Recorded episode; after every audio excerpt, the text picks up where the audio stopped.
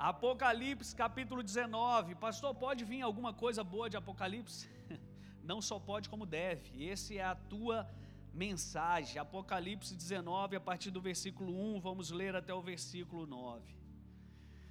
E depois destas coisas, ouvi no céu como que uma grande voz de uma grande multidão que dizia: Aleluia, salvação e glória e honra e poder pertencem ao Senhor nosso Deus porque verdadeiros e justos são os seus juízos, pois julgou a grande prostituta que havia corrompido a terra com a sua prostituição, e das mãos dela vingou o sangue dos seus servos. E outra vez disseram aleluia, e a fumaça dela sobe para todo sempre. E os vinte e quatro anciãos e os quatro animais prostraram-se e adoraram a Deus, assentando no trono, dizendo Amém, aleluia. E saiu uma voz do trono que dizia: Louvai o nosso Deus, vós todos os seus servos, e vós que o temeis, tanto pequenos como grandes. E ouvi que uma voz e ouvi como que a voz de uma grande multidão, e como que a voz de muitas águas, e como que a voz de grandes trovões que dizia aleluia, pois já o Senhor Deus Todo-Poderoso reina regozijemo-nos e alegremo-nos e demo-lhes glória, porque vindas são as bodas do Cordeiro e a sua esposa se aprontou. E foi-lhe dado que se vestisse de linho fino, puro e resplandecente, porque o linho fino são as justiças dos santos e disse-me: Escreve, bem-aventurados aqueles que são chamados à ceia das bodas do Cordeiro. E disse-me: Estas são as verdadeiras palavras de Deus. Quem pode dar um glória a Deus por isso? Feche seus olhos. Pai, obrigado por essa mensagem. Obrigado porque o Senhor nos dita a verdade através da tua palavra e que essa revelação ela encontre lugar no nosso coração e que hoje nós sejamos essa igreja, essa igreja que reina, essa igreja que já se aprontou, essa noiva que está pronta, adornada para que o Senhor venha habitar e nos levar para Nova Jerusalém. É o que nós pedimos no nome santo de Jesus. Amém. Pode tomar o seu assento. Queridos, a verdade sobre esse texto, e hoje é uma missão falar um pouco sobre a igreja. É, eu não consigo encerrar essa mensagem hoje, ela ainda vai perdurar e eu tenho algo já escrito sobre a igreja, até para o nosso aniversário aqui nos dias 11, 12 e 13. Então eu vou percorrer essa mensagem aí pelo menos esse final de ano para ver se nós conseguimos entender a igreja, o som da igreja, né? E hoje nós vamos falar sobre um novo som, aquele som que cura, que chega para todo o corpo. E esse texto de Apocalipse, ele está falando de mim, ele está falando de você, ele está falando da igreja uma igreja que se aprontou. Depois de todas essas coisas, que coisas são essas? Depois de tudo que você está vendo, da maldade, do inimigo querendo matar todo mundo, depois dessas coisas, quem vai surgir adornada, perfeita, pronta para o cordeiro? Faz assim, é você mesmo é sobre você. Você é a igreja que vai se aprontar. Então, se hoje o som que cura, eu quero te dizer que tudo isso que você está enfrentando, tudo isso que você está vivendo, isso não vai te matar. Você estará pronto para aquilo que Deus quer fazer. O nosso Deus, queridos, ele não está perdendo a guerra. Nosso Deus, apesar de tantos desafios que nós estamos vendo, atravessando, vivendo, Ele não perdeu o controle. Diga assim comigo: Deus não perdeu o controle. Há mais pessoas nascendo de novo do que pessoas biologicamente vindo ao mundo. Você sabia disso? Há mais pessoas se convertendo do que pessoas vindo ao mundo. O que, que eu quero te dizer? É que nós crescemos mais de 100 milhões ao ano de novos convertidos. Ou seja, o mundo que todo mundo diz que jaz o maligno, que o mal é isso, que o mal é aquilo, ele está perdendo em número, gênero e grau e poder para os filhos de Deus. Mas por que então, pastor, estou vendo toda essa maldade? Por que, que essas coisas todas estão muito latentes à minha vista? Eu quero te dizer que a tua ênfase faz crescer o fantasma ou a bênção que você espera. Dê um sorriso para o irmão do lado, só para dar uma relaxada. Por que, que as coisas ruins estão à minha volta? Porque deve ser que você quer ver essas coisas. Porque o que você foca cresce. Mas se você começar a ver que o reino de Deus está crescendo e ele é como o fermento que vai levedar toda a massa, você vai observar que Deus é muito maior, mais poderoso do que o inimigo. Você sabia que em números oficiais, o Brasil é o país de maior número de cristãos do mundo? Teu país, em números, é o maior do mundo de cristãos. Cristãos são quem acredita em Deus. Então é católicos, evangélicos, é, o, até os judeus entram nessa contagem, enfim. Ou seja, quem acredita em Deus, o Brasil é o maior país do mundo dos que acreditam. No século 17, no século 18, na Europa e na América havia um espírito otimista.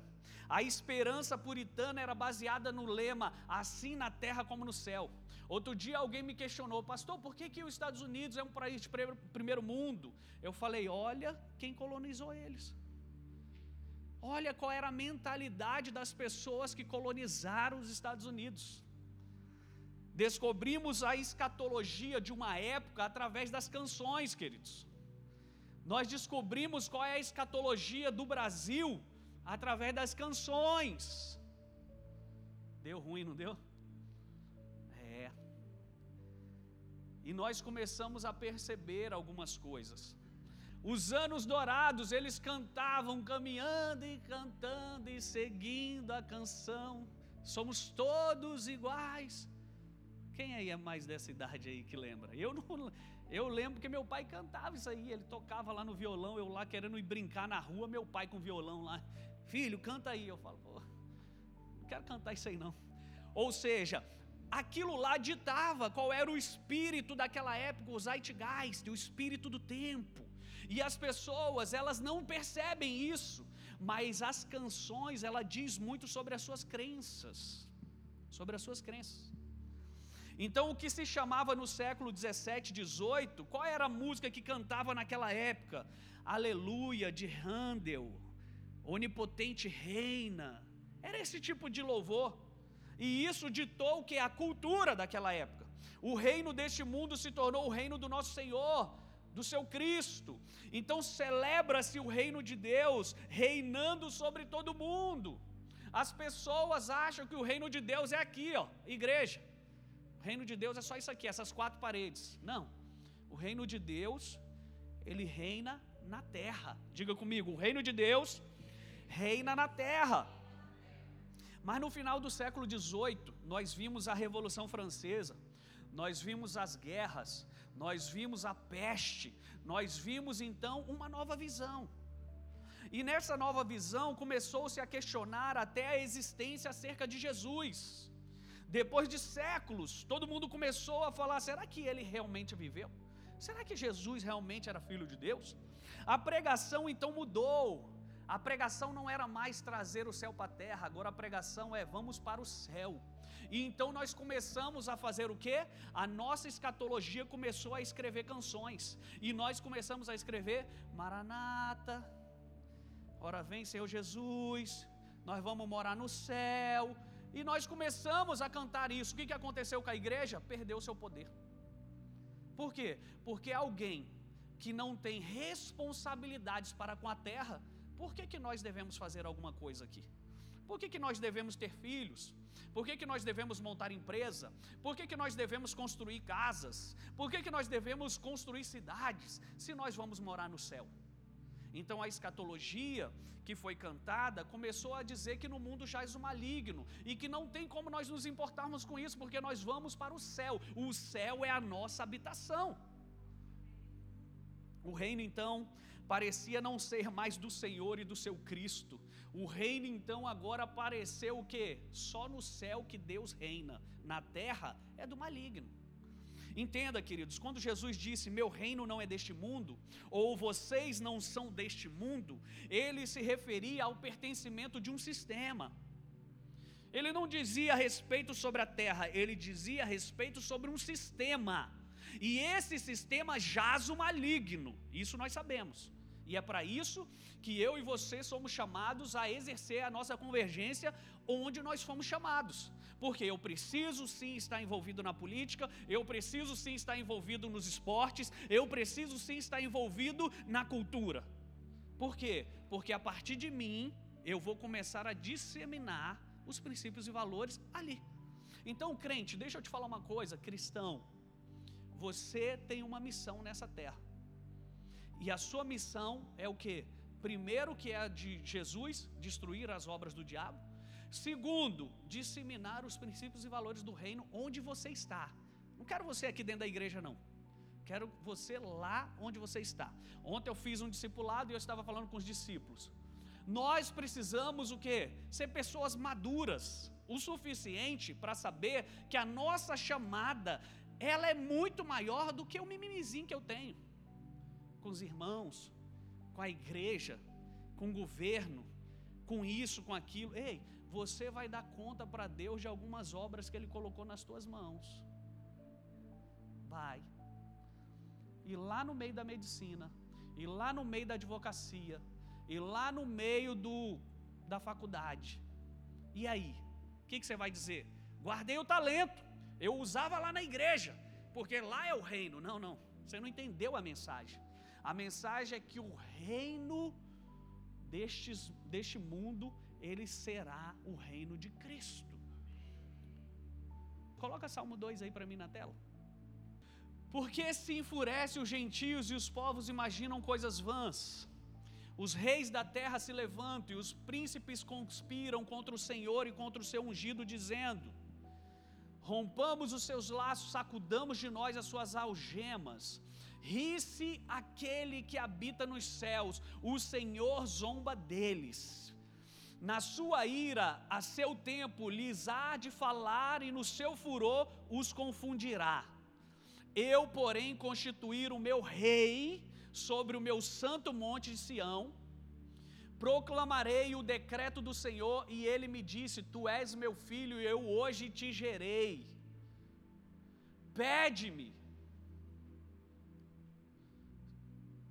Esse texto está falando de quem?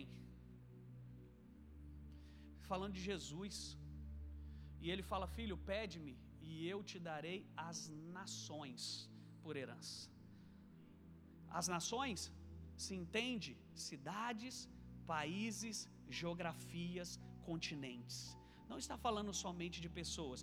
Pede-me e te darei as pessoas por herança, não. Pede-me e te darei as nações por herança. Então eu e você precisamos entender: a voz que cura a igreja é a voz que cura o mundo com verdade. Por muito tempo acreditamos em mentiras.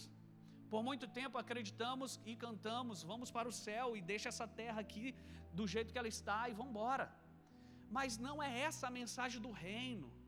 A mensagem do reino é que as nações são nossas por herança é que nós devemos sim responsabilidade para com qual a cidade que habitamos. É o texto de Jeremias que diz assim: ore pela paz, ou algumas traduções diz: ore pela prosperidade da cidade para o qual eu vos envio. Eu não estou nem aí para o meu bairro, você não entendeu a mensagem do reino. Pastor, o que eu vou fazer para mudar? E eu tenho alguns pequenos listas de quilômetros para te dizer o que você precisa fazer. A primeira delas é se converter. A segunda delas é estudar, é entender quem você é, o que você foi chamado. E a terceira coisa é agir, é agir, coisas que nós não estamos fazendo. Então, depois disso, que esse sistema surgiu então o deísmo, o dualismo, o secularismo, e não havia diferença entre o secular e o sagrado até este momento, até o século XVIII, antes ali de Revolução Francesa, antes da guerra, peste, essas coisas. Não havia esse assunto de sagrado, de profano, não existia. Mas ali, quando veio o dualismo, o que, que é o dualismo? Duas ideias: céu e terra. Aqui na terra jaz o maligno, tudo é do mal, não assiste televisão, a matéria é má, não pode comprar roupa. Se você comprar roupa e usar dessa marca, está acontecendo isso. Se você fizer isso, é, enfim, e você conhece esse assunto muito bem, porque a igreja foi mestre nisso. Não pode jogar bola, viu? Não pode jogar bola, senhores. Por quê? Porque se você é dessa igreja aqui, você não pode jogar bola. Você não pode, sabe, fazer nada. Não pode estudar, porque na faculdade é do demônio. Entende? Dualismo. A matéria é má. Você não pode ter as coisas. Dinheiro, meu Deus do céu, é o cão. Não havia diferença entre secular e sagrado até aquele momento. A ideia da modernidade foi então tirar Deus da educação. A ideia da modernidade é o que? Vamos tirar Deus da escola. Na minha época eu estudava moral e cívica. Eu estudei. E talvez foi por isso que eu não fiz muitas artes do que eu fiz, um pouco. Por quê? Eu entendia sobre moralidade. Porque eu entendia que algumas coisas que ferem outras pessoas não devem ser praticadas. Sabe? Mas tiraram essa modernidade toda, foi tirando Deus da educação, foi tirando Deus das artes, foi tirando Deus da política, foi tirando Deus do cinema, foi tirando Deus de tudo quanto é canto. E aí o que, que nós estamos vendo? Nós estamos vendo a igreja acuada, ou Deus sendo engavetado lá na caixinha, colocado, guardado debaixo de sete chaves, porque se nós falarmos de Deus, o negócio, mas estamos aceitando qualquer outra coisa. Eu bati palmas para alguns vereadores nesse nosso país que colocaram leis nas cidades sobre movimentos que você conhece aí do abecedário. Esses movimentos que levam crianças para ali para ficar vendo aquela coisa toda. E eu aplaudi esses vereadores que têm coragem de ir lá e botar a cara aqui nessa cidade, criança vai ser proibido de ir lá. Deixa eu te falar uma coisa: nós não batizamos crianças até 12 anos, sabe por quê? Porque elas não têm maturidade emocional para decidir o que, que elas querem da vida. Meus filhos não decidem ainda o que, que eles querem vestir. Às vezes eles saem aí todo colorido, eles que decidiram. Aí você ri, né? Por quê? Porque a criança é assim, ela ainda não tem uma maturidade emocional, mental, para decidir o que ela quer. Mas eu posso deixar essa criança exposta à nudez dessa galerinha aí do desse sistema aí que você conhece, e aí eu não posso me posicionar. Por quê? Porque vão ficar chateados comigo. Ai, vão falar, ei, deixa eu te falar uma coisa, eu não estou na agenda dessas pessoas, eu vim por uma agenda dos céus.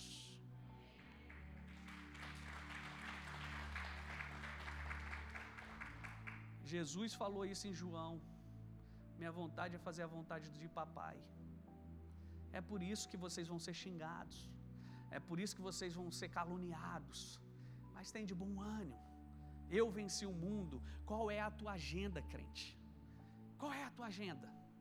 Nós precisamos nos posicionar. Deus só é Deus nos céus, na terra não. Foi o que eles falaram. Ei, Deus está muito distante. Deus não está aqui não. Fique tranquilo. Ele governa lá no céu. Aqui na terra nós decidimos. Será que nós estamos repetindo uma Babel querendo se levantar? Nós aqui decidimos o que fazemos.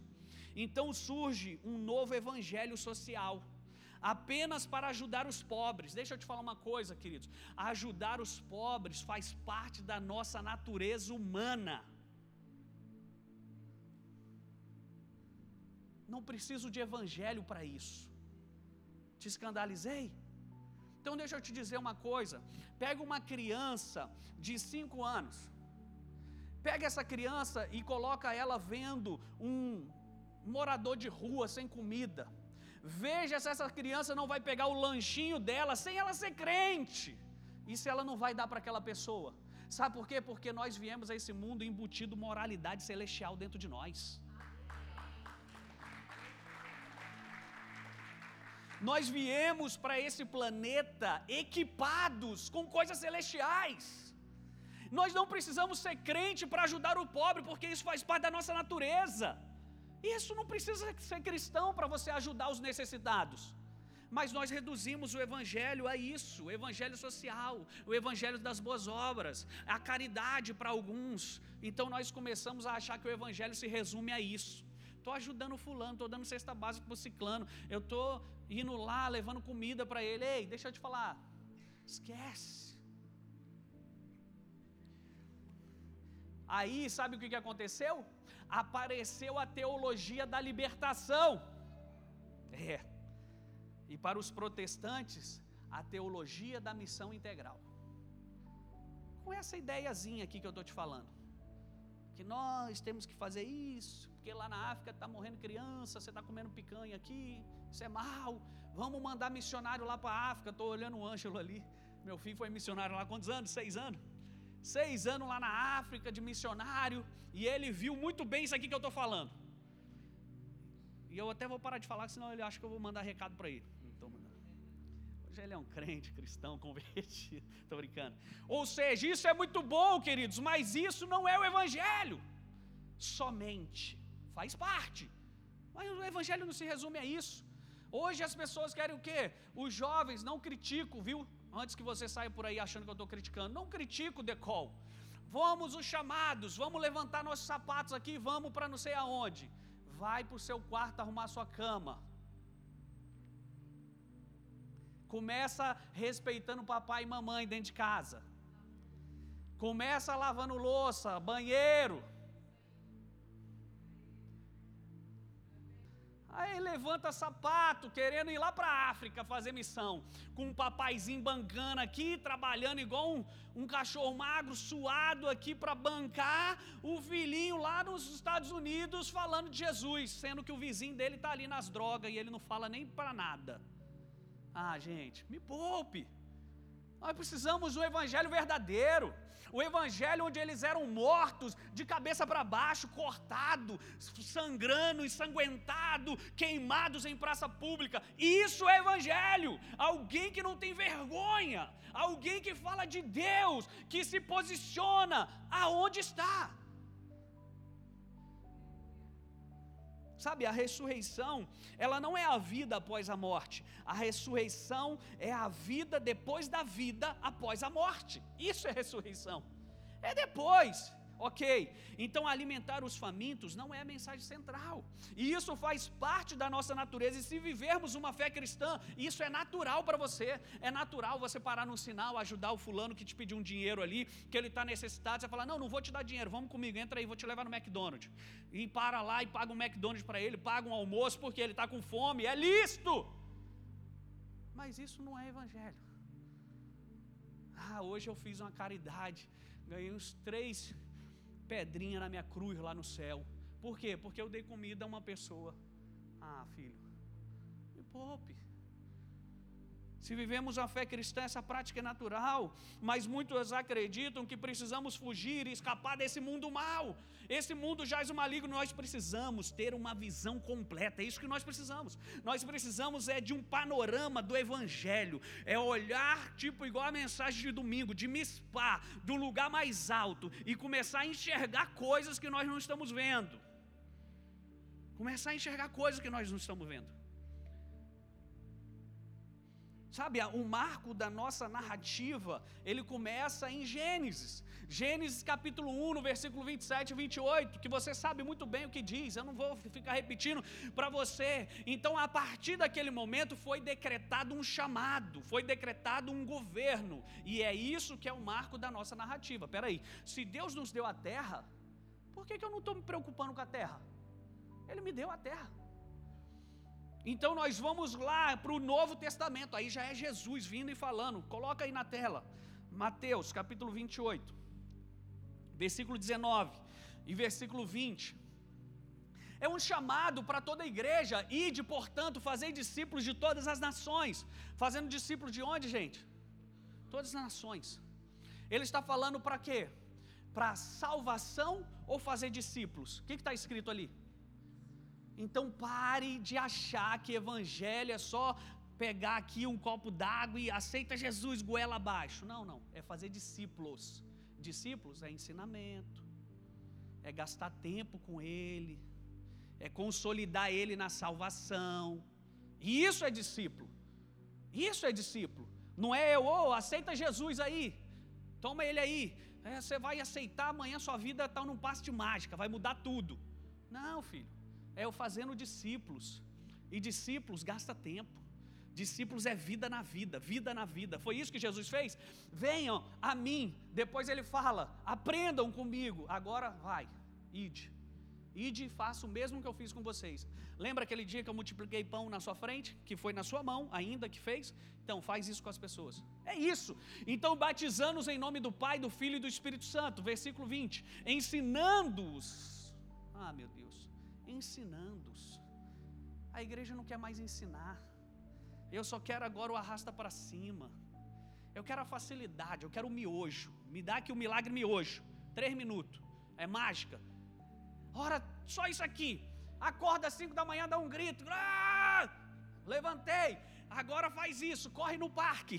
Agora chega em casa, toma um café com a esposa. Agora, pronto, sua vida mágica aconteceu. Você está mil maravilhas. Ensina as pessoas. E ensinar as pessoas é o que eu tento fazer aqui todo domingo, quarta e o dia que eu prego aqui, a pastora. Nem sempre vão gostar, mas eu estou ensinando. Eu também não gostava, me ensinaram e até hoje eu tenho fome de ensino. Então é isso. Ensinando-os a guardar todas as coisas que vos tenho ordenado. E eis que estou convosco todos os dias até a consumação do século. Eu quero te perguntar: na minha Bíblia não aconteceu, mas pode ser que tenha acontecido na sua. Será que Deus mudou a grande comissão? Ele mudou? Continua valendo esse texto? Então, filhão, esquece tudo, vai aprender, vai ler Bíblia, vai comer, devorar, vai estar num discipulado. Você sabia que aqui na igreja tem discipulado? Ah. Não quero me envolver, não quero estar em discipulado. É um direito seu. Mas é uma obrigação nossa te ensinar. E quem quiser, vai ser ensinado. Por quê? Porque é isso que nós fomos chamados, grande comissão. Essa é a comissão cultural de Deus. Esse texto equivale a uma comissão de exercício de domínio, exercício de governo. Você quer governar sobre todas as coisas? Então é isso aqui. Senão você não tem como governar. E todas as escrituras apontam para uma progressão vitoriosa de Deus ao longo da história. Nós precisamos entender sobre isso. Apocalipse, então, agora eu chego aqui na minha mensagem depois dessa breve introdução. Apocalipse, ele descreve a destruição do império das trevas, afirmando para mim e para você a nossa vitória. Então você deveria amar Apocalipse, ao invés de ogerizar. Não, Apocalipse, ai meu Deus, aquelas visões de. É.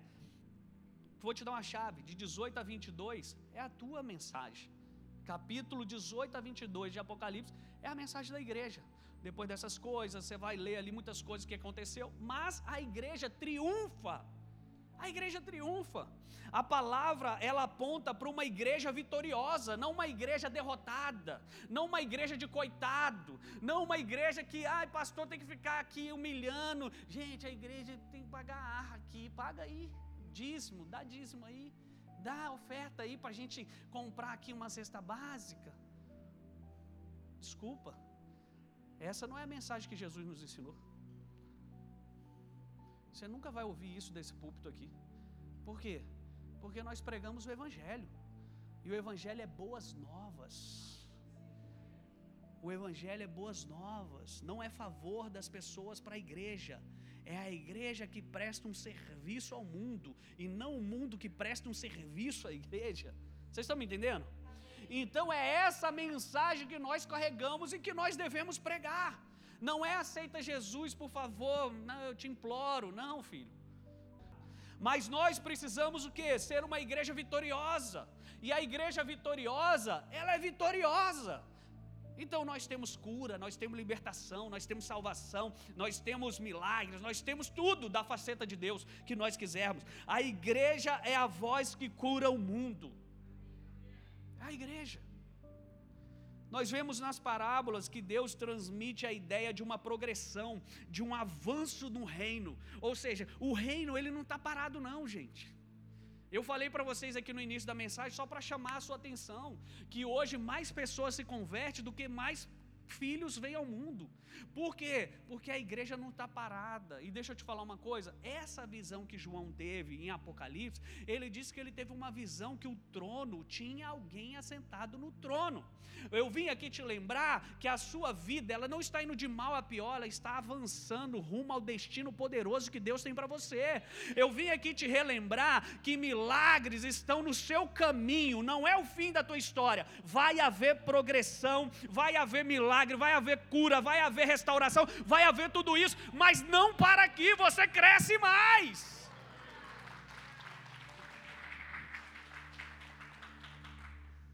Por quê?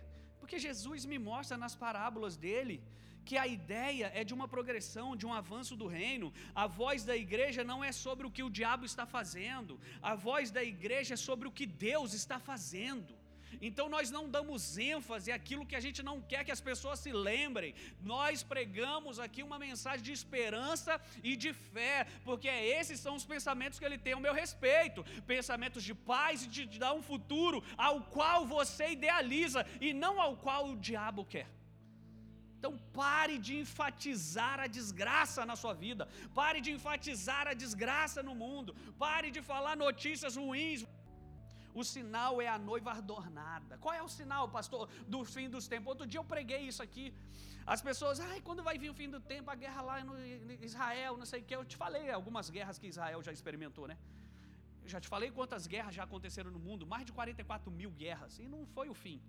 E não será o fim por isso, porque quem determina o fim é Deus, não é o diabo. Quem determina o fim é essa mensagem, uma noiva pronta. Deixa eu te perguntar, você está pronto? Ou ainda tem coisa para fazer aqui na terra? Então ele não vai vir. Esse pastor é louco, sou louco, quero que você sonhe comigo e com essas palavras, deixa ela transformar teu coração.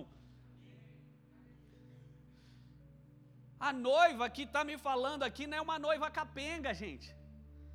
Ah, noiva capenga, estou devendo, estou com o nome sujo, estou com a minha vida toda desgraçada. Então Jesus vai voltar, porque a desgraça está muito grande. Aí ele fala assim: hum, não sabe de nada, inocente. Eu vou voltar quando você estiver pronto. Eu vou voltar quando você vencer os seus medos. Eu vou voltar quando você vencer os seus desafios. Eu vou voltar para uma igreja poderosa e não uma igreja derrotada. Meu Deus. O sinal então é a noiva que está adornada. O sinal são pessoas comprometidas com o reino dele. Esse é o sinal. O sinal são crentes de verdade que não se dobra quando tiver que estar numa tribuna de um governo defendendo um projeto de lei, não ficar com medinho de falar. Ou quando tiver num discurso de presidente da república. Sabe por quê? Porque o túmulo se abriu, queridos. O de pior foi derrotado, era a morte. A morte, você pensou que é o seu último estágio? Não é? A morte é o nosso último inimigo, sim ou não? Se você falar que não, eu vou falar, pronto, está aqui Jesus encarnado aqui. A morte é o nosso último desafio. Só que a morte, ela foi vencida, tadinha. Até ela não deu conta de Jesus. Então, o inimigo, ele não precisa de mais publicidade do que ele já tem. E é por isso que ele quer ficar aí te espizinhando para ver se você dá ibope para ele. Deixa eu te falar uma, uma chave poderosa, e isso não é teologia, isso é conselho. Quando você hoje calar as suas reclamações, você vai ouvir as suas adorações. Quando você calar aqui e murmurar, ah, o inimigo está furioso. Quando você calar isso, você vai ver amanhã a sua vida pregando. Aquela crise ali que parecia que ia te matar, vindo um milagre dali, restaurando tudo a sua vida. Isso é conselho. Sabe por quê? Porque o inimigo ele fica te espinzinhando para você dar ibope para ele, para ele não cair no esquecimento. Mas acabou para ele. A morte foi vencida. O rosto da fé cristã, ele está sendo mudado. Vocês já perceberam isso? Já perceberam o quanto de pastores novos nós temos no púlpito? Mas você já percebeu o quanto de pastores, pastoras, pessoas realmente que levam o evangelho a sério estão surgindo? Por quê? Porque a fé cristã está mudando de rosto. Porque esses estão entendendo a mensagem. E aqueles estão já cansados. Então nós estamos vindo que uma nova geração está sendo levantada para quê? Para que a igreja triunfe sobre o mal. O espírito do Senhor está sobre nós. E esse espírito está sobre nós para fazermos alguma coisa. Não é sobre, ah, o Espírito está sobre mim porque eu sou bonito. Não. O Espírito está sobre você para você fazer alguma coisa. E nós estamos na transição de uma mensagem de depravação total, indignidade humana, para uma pregação de glória, de futuro, de esperança e de fé. Então nós temos sim a cidadania na terra, mas também nós temos a cidadania da Nova Jerusalém o arrependimento e a chegada do reino são duas mensagens que se casa, que se completa, que se converge. Ou seja, quando será o arrebatamento? Quando Jesus voltar, ele vai arrebatar. Então a segunda vinda de Cristo e o arrebatamento é um evento só. A voz que cura a igreja diz que os nossos evangelhos, eles não são de sofrimento. Nós vimos então a modernidade expulsando Deus de todas as esferas. Nós estamos vendo as pessoas a todo instante querendo reprimir, querendo encolher o evangelho. Mas nós somos a igreja e a porta do inferno não vai prevalecer contra a tua vida. Isso diz, sabe o quê? Que você está avançando e você não está recuando, você está indo para frente. Então, crente, não para, não para. Por quê? Porque você é igreja. Essa é a nossa nova estação. É um privilégio, queridos, viver nesses nossos tempos. É um privilégio quanto de informação nós temos, tanto boas quanto ruins. Ontem eu falava aqui no discipulado, Hebreus capítulo 5, versículo 14, nós temos discernimento tanto para o mal quanto para o bem. Então é bom isso. Sabe por quê? Porque as parábolas, elas me falam isso, Ângelo, que o trigo vai crescer junto com não vai haver separação. Ao mesmo tempo que nós estamos crescendo aqui, o joio também está crescendo. Mas sabe por que, que Jesus faz isso? Por que, que Deus permite isso? porque até o inimigo vai ser usado em teu benefício para o teu crescimento. É, porque se você tentar separar o joio do trigo, você pode matar os dois. Então Deus fala assim: não, deixa, deixa crescer junto ali, porque os de verdade permanecerão, agora os outros vão ficar pelo caminho. É um privilégio. O pensamento do reino é sobre testemunhar todos os dias e não apenas domingo. Não é sobre o culto de quarta, não é sobre o culto de domingo, é todos os dias, segunda-feira, terça-feira, sexta-feira, 13. É você estar tá lá falando de Jesus e está fazendo, é, testemunhando o que Ele está fazendo na tua vida. Ei, eu vim aqui nessa noite te dizer: o seu estágio há de ficar melhor agora, melhor do que quando começou. Eu vim aqui te dizer algo, espere esses dias. Jesus vai lá pegar no teu pé na tua cama. Assustou? Ele vai te assustar com bênçãos que ele vai mandar para tua vida. É. Esse final de ano espere. Eu tô, eu tô assim, dentro de mim está borbulhando algo, queridos, e não é, sabe, gases de nada. E graças a Deus estou fazendo jejum tranquilo aqui. A pastora aqui me reprimindo aqui, gente. Deixa eu pregar. Está borbulhando, e não são gases de refrigerante, não é nada disso está borbulhando aqui a mensagem do céu dizendo que esse final de ano nós veremos a glória do Senhor para todo aquele que acredita. A igreja está cantando uma nova canção, uma nova canção de domínio de Deus sobre toda a criação. Nós estamos cantando que Cristo reina e não que nós podemos reinar, que Ele já está reinando. O livro de Apocalipse é a descrição de como os inimigos são postos aos nossos pés. É esse o livro de Apocalipse. Ele está dizendo para você: Ei, eu li o último capítulo e lá no último capítulo diz que você é vencedor. Você queria ler uma história de sucesso assim? Ó, oh, vou ler aqui o livro da minha vida. No primeiro capítulo, guerra, luta, médico batendo bumbum, acabei de nascer chorando. Nossa. Capítulo 5, tá lá cinco anos você, bati a cabeça no poste, quase morri, fui para o médico, coma e tal. Estou falando da minha vida mesmo. E aí, com 10 anos, fui assar batata, queimei as pernas, saí pegando fogo achando que eu era labareda. com tantos anos, meu Deus, fui conhecer umas perversão, coisa ruim e tal. Jesus falou: volta aqui. Pula essa parte, né? Pulei. e aí, quando eu pego e quero ler o último capítulo, Jesus está dizendo assim: você vence. Jesus já está dizendo para você, igreja, tudo isso que você está enfrentando, vivendo, atravessando, você vai sair vencedor de tudo isso. Pastor, mas tem gente falando mal de mim. Pastor, mas tem não sei o que. Fique tranquilo, porque a mesma boca que acusa é a mesma boca que pede perdão. Um novo som que cura está chegando ao corpo de Cristo. Esse é o tempo. Esse é o tempo da conspiração de Deus na história a teu favor. Eu vim aqui te lembrar: existe um Moisés no palácio. Enquanto você acha que está perdido, que você está assando lá é, tijolos, lá no rio, que está esquecido, que é o texto de Ezequiel, depois você lê o livro de Ezequiel, porque Ezequiel, deixa eu te falar, ó, olha aqui uma chave aqui para você, não gosta de estudar, não gosto de ler a Bíblia, não gosto de nada. Deixa eu te falar uma coisa.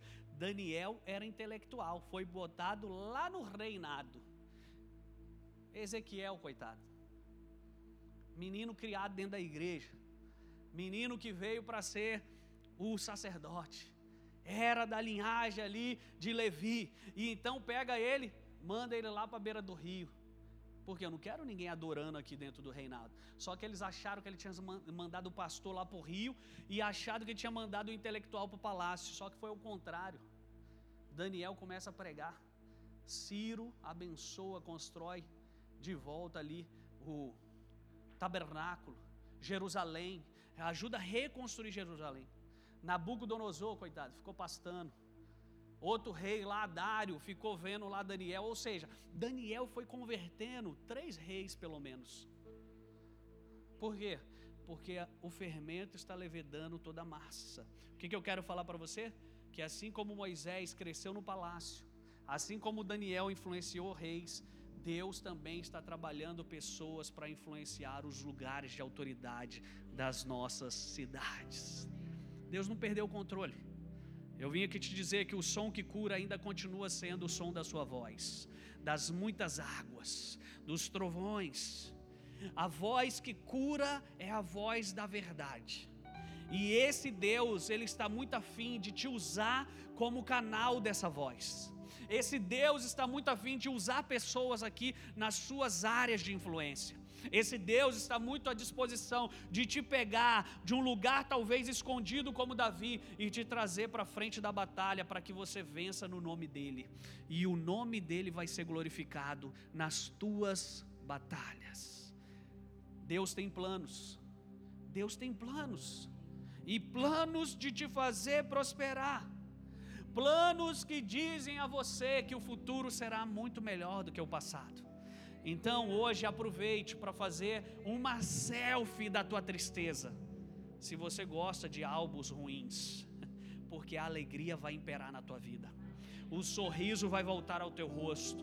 Você vai ver Deus fazendo de uma maneira nova. Ah, eu espero Deus.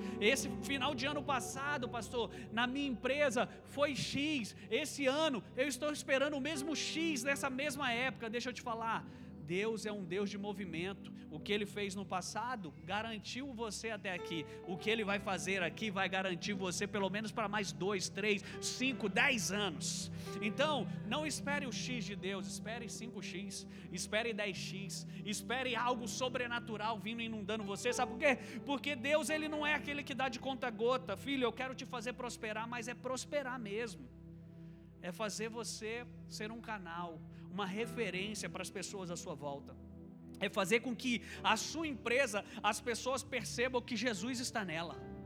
É isso. Deus tem planos em suas mãos ao seu respeito, queridos. Nesse exato momento que nós estamos aqui, é como se nós estivéssemos esperando a decisão de um juiz. E a decisão desse juiz não é como o juiz da terra. Porque se nós que somos bons ou nos julgamos bons, mas somos maus. Sabemos dar boas dádivas aos nossos filhos, quanto mais aquele que está agora com a caneta na mão, falando assim: "Ah, Emanuel, pode mandar aqui para ele esse final de ano aqui. Ah, para Eliane, para o Isanil, para a Lisandra, para o Léo, para a Pan. Oh, pode mandar isso aqui, manda isso aqui tudo. Inclusive, manda daqueles ali também que não acreditaram. Derrama sobre eles. Deixa eu te falar: colheitas de pessoas que não que abriram mão das suas colheitas, você vai receber nesse final de ano. Tem pessoas que começaram o trabalho e pararam no meio do caminho. Deus é fiel para fazer aquilo que ia chegar no irmão vir sobre a tua vida porque tu é fiel. Deus não criou a terra para ser um caos, Deus criou a terra para ser um paraíso. E é nesse paraíso que nós estamos sabendo em quem temos crido e que Ele é fiel para nos sustentar.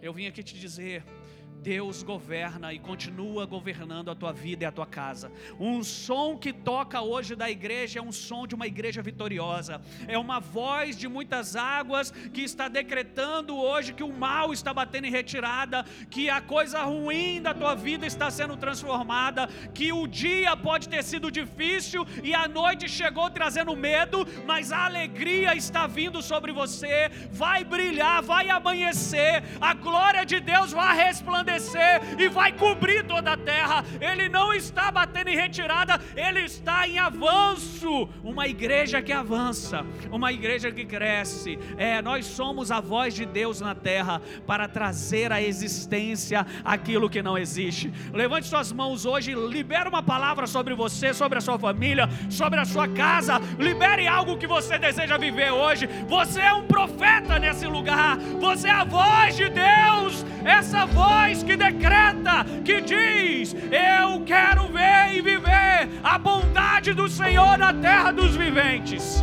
Hoje, em nome de Jesus, Senhor, leva essas palavras sobre essa taça que está enchendo, enchendo e vai transbordar, vai transbordar sobre os teus filhos e vai dizer que o Senhor reina, que o Senhor é vitorioso, que o Senhor é poderoso, que o Senhor está fazendo algo que os nossos olhos não estavam vendo, mas o nosso coração crê que o Senhor ainda é Deus e ainda levantará em favor dos teus filhos, daqueles que acreditam, daqueles